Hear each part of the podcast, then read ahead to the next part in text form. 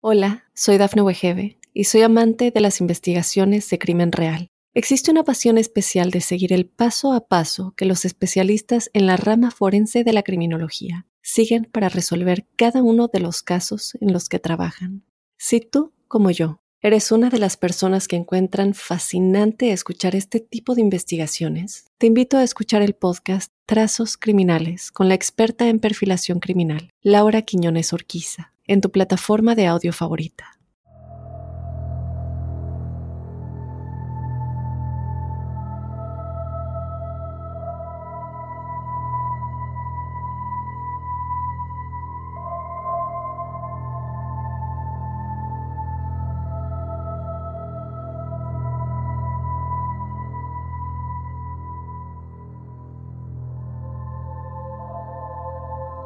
Hola crípticos, bienvenidos a otro episodio de Testimoniales Crípticos. Mi nombre es Dafne Wegebe. Si eres nuevo aquí, muchísimas gracias por escucharnos. Te invito a que te suscribas o a que nos sigas en cualquier plataforma de audio en la que nos estés escuchando. Yo te comento que como cada jueves tenemos los episodios de testimoniales que son los testimoniales desde luego de toda la audiencia, de todos los crípticos que nos hacen llegar sus historias paranormales o sobrenaturales.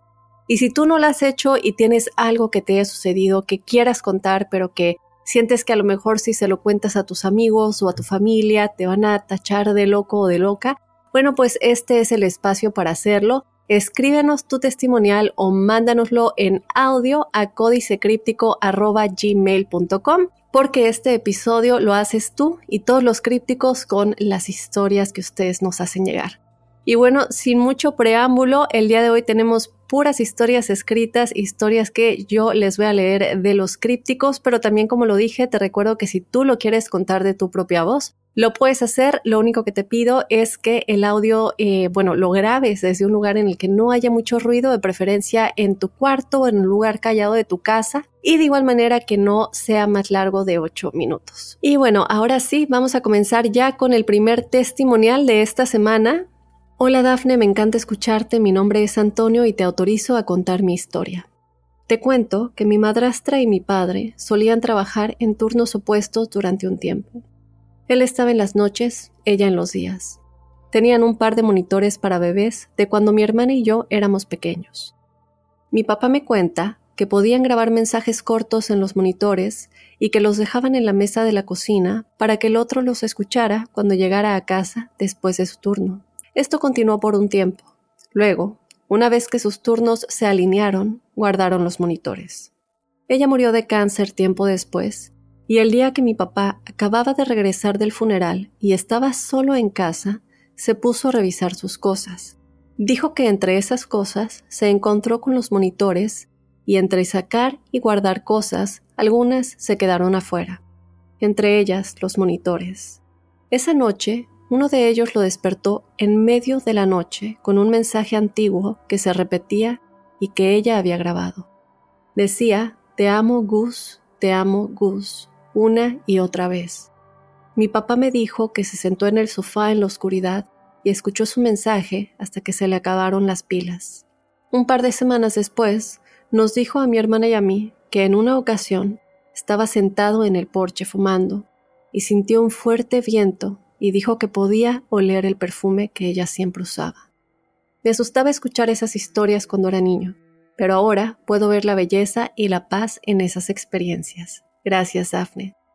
Muchísimas gracias a ti, Antonio. Gracias por contarnos esta historia que sí, yo creo que como lo dices, ¿no?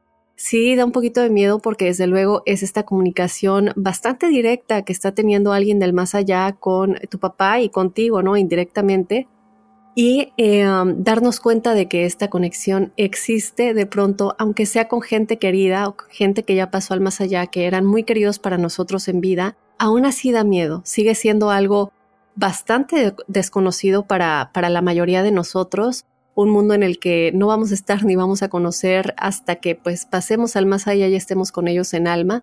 Pero yo creo que sí, ¿no? Es este momento en el que comienza a haber este tipo de comunicaciones, como dices, en este caso por medio de los monitores, pero también por medio del olor, ¿no? Ella se hizo muy, muy presente con ese viento en el que él podía sentir su olor. Y yo creo que eso es algo que nos ha pasado a muchos de nosotros. Déjenme saber, crípticos, Si a ustedes les ha sucedido que sienten el olor de una persona que ya pasó al más allá, que ya pasó al alto astral y que de pronto dices, wow, es como si estuviera aquí, estoy sintiendo su olor. Y bueno, eso es algo que, como dices, ¿no? Eh, en, su momento te daba miedo, pero al final nos damos cuenta de, de lo hermoso que llegan a ser esas experiencias porque nos da la certeza, ¿no? Esa certeza que siempre debemos de tener que la muerte no existe, que simplemente han dejado este cuerpo físico, que ha expirado este cuerpo físico, pero la vida continúa en el más allá. Entonces, bueno, muchísimas gracias de nueva cuenta, yo te mando un abrazo muy, muy grande. Vámonos con otro testimonial. Hola Dafne, me gustaría que mi historia permanezca anónima. Mi historia es acerca de mi abuelo y mi abuela. Mi abuelo era un hombre alcohólico, extremadamente violento. Trató de matar a mi abuela frente a sus hijos. Ok. Uno de sus actos menos horribles fue abandonar a mi abuela con sus seis hijos, todos menores de 12 años. Algunos de sus hijos mantuvieron un contacto mínimo con él. Cuando tenía 80 años, fue hospitalizado y luego falleció a medianoche. En la mañana, su hija mayor, una de mis tías, fue a la morgue a identificar el cuerpo y llenar los papeles necesarios. En el camino, se detuvo en casa de mi abuela para darle la noticia. Cuando entró, mi abuela dijo, Hoy es un día triste. Murió pasada la medianoche, me imagino. Mi abuela había comenzado a mostrar algunos signos de demencia o simplemente vejez básica, por lo que los comentarios extraños no estaban demasiado fuera de lugar y mi tía supuso que el hospital ya había llamado a uno de sus hermanos para darle la noticia de su muerte. Cuando mi tía vio el certificado de defunción, se sorprendió al ver que la hora de la muerte era las 12.10 am. Ella después le preguntó a mi abuela que quién le había llamado para darle la noticia y le preguntó por qué dijo que creía que había muerto poco después de la medianoche. Y mi abuela le dijo, vino a verme a las 12.30 y hablamos un rato quería disculparse por todo lo que nos había hecho a mí y a ustedes. Creo que hizo las paces y puede seguir adelante, así que me alegro por eso. Mi abuela luego continuó tarareando. Jamás he creído en este tipo de cosas y aún me pregunto si todo fue resultado de la vejez de mi abuela, pero algo me dice que no fue una coincidencia. Muchas gracias Daphne y espero enviarte más historias que han pasado en mi familia. Muchísimas gracias. No, bueno, anónima, si no me dejaste tu nombre. Entonces, bueno, yo te, yo te mando un abrazo muy grande y yo entiendo, yo entiendo ese, ese sentir de, ¿será que realmente esto sucedió? Pero yo creo que, como dices, la coincidencia de que ella supiera la hora en la que él falleció o en una hora aproximada, porque desde luego yo creo que si ella hubiera dicho, vino, se despidió, me vino a, pedir disculpas, e hicimos las paces, ok, no te está dando como algo específico que te haga dudar, pero aquí les dio la hora, bueno, a tu tía le dio la hora en la que creía que ya había fallecido, entonces yo creo que eso dice algo muy, muy importante. Además, hay que recordar que muchas veces, bueno, aquí no me lo comentas, pero eh, hubiera sido bueno saber si nos lo puedes dejar en otro, en otro testimonial, es saber si tu abuelita aún sigue en vida. Porque se dice que cuando una persona está cerca de dejar el cuerpo físico, comienzan a tener este tipo de visiones o decir cosas que para nosotros no tienen sentido y pensamos, bueno, es la demencia o ya está alucinando, pero en realidad es que muchas de esas veces, no siempre desde luego, ya están tan cerca, ya están como en ese pequeño hilo que divide al plano astral con nuestro mundo terrenal, y ahí es cuando empiezan como a ver cosas o a tener comunicación y de pronto empiezan a hablar y tú dices, bueno, ya, ya está delirando. Pero la realidad es que sí, muchas de estas veces, como ya están muy cerca de esa, eh, de esa otra dimensión, comienzan a tener ya comunicación también con lo que hay del otro lado. Entonces, no siempre tachemos de alucinaciones o de demencia a este tipo de cosas. Bueno, de nueva cuenta, te mando un abrazo muy grande y claro que sí, déjanos saber más historias. Por aquí dices que eh, hay más historias en tu familia, entonces bueno, quedamos en espera de ellas. Vámonos con otro testimonial. Hola Dafne, mi historia es corta, pero algo que hasta el día de hoy recuerdo con la misma sensación. Cuando tenía 16 años, ahora tengo 34, me pasó algo que como te dije todavía me molesta hasta el día de hoy. Una mañana me desperté alrededor de las 6 a.m., en un día normal, entre semana. y bajé las escaleras para prepararme para ir a la escuela. Nadie más en mi familia, por lo que sé hasta el día de hoy, se había despertado en ese momento. Me metí a bañar, todavía con sueño, y apenas podía mantener los ojos abiertos. Después de unos minutos, alguien trató de entrar y le dije a quien fuera que estaba bañándome. Desde luego, yo pensé que era o mi hermana o alguno de mis papás. La persona, me pones persona entre comillas, desde luego, procedió a tocar agresivamente la puerta, y vi que la manija subía y bajaba como si alguien quisiera abrirla. Luego procedieron a seguir tocando la puerta cada vez más fuerte. Yo en ese punto asumí que era mi hermana y que posiblemente el baño de mis papás estaba ocupado, ya que ella y yo compartíamos el baño de abajo. Volví a pedirle, ya bastante molesto, que por favor se esperara y que por favor dejara de tocar la puerta. Y luego, de repente, se detuvo. No pensé mucho ni le di importancia, además de estar un poco molesto de que se me presionara tanto a terminar de usar el baño.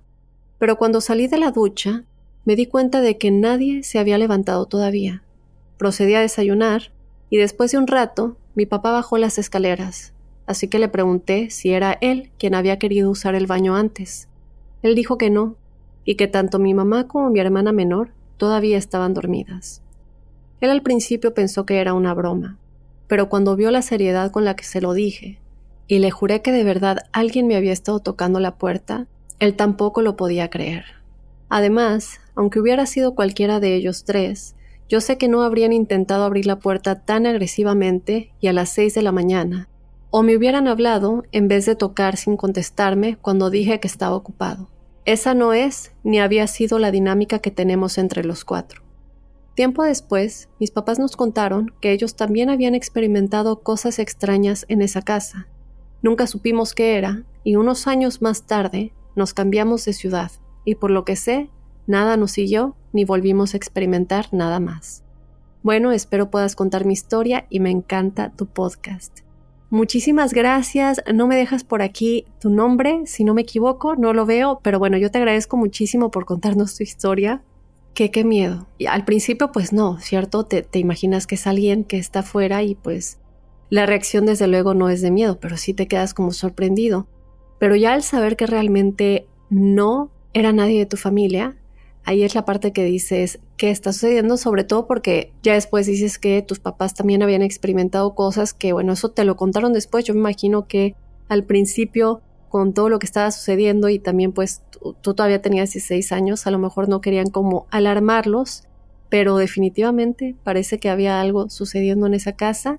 No me dejas saber si a ti en lo personal te volvió a pasar algo en esa casa, porque bueno, después dices que se mudaron y nada volvió a pasar. Pero si algo más te sucedió a ti personalmente, además de esa vez que bueno, te estuvieron tocando la puerta del baño con tanta agresividad. Qué miedo. Esperemos que sí realmente haya sido una presencia paranormal y que no haya sido alguien, ¿no? Que, que se hubiera metido a la casa. Yo creo que siempre voy a decir que es, eh, le debemos temer más a los vivos que a los muertos. Me quedaría con la opción de que sea una entidad del bajo astral, a pensar que alguien se metió a la casa, ¿no? Y, y que si no hubiera estado cerrada la puerta, pues que eso, eso yo creo que para mí es peor, no sé para ustedes, pero yo sí creo que hay que tenerle más miedo a los vivos que a los muertos. En este caso, yo por eso lo único que quería decir es que sí, creo que lo fue porque bueno, también tus papás experimentaron cosas y que se quede así. Pero desde luego déjanos saber si eh, de alguna manera encontraron qué sucedía en esa casa, si tenía alguna historia de algo que sucedió en el pasado o si a ti en lo personal te sucedió algo más además de esa ocasión en el baño. De nueva cuenta, muchas gracias por mandarnos tu historia. Y bueno, crípticos, yo quiero que tú me mandes tus historias. Yo quiero que me las mandes a códicecríptico.gmail.com. Te recuerdo que me la puedes mandar en audio o de manera escrita si quieres que yo la lea. También te invito a que vayas a escuchar el episodio de este lunes si no lo has escuchado. Exploramos y analizamos la historia de Mike Dipolito y Dalia Dipolito, una historia que de verdad supera a la ficción. Me casé con una psicópata. ¿Qué es lo que sucedió entre Mike y Dalia? Bueno, pues ve a escuchar este episodio que salió este lunes pasado para que no te quedes con las dudas y veas por qué Dije que hay que tenerle más miedo a los vivos que a los muertos. Ese es un gran ejemplo. En fin, crípticos, yo te espero este lunes con otro códice críptico. No te lo vas a querer perder.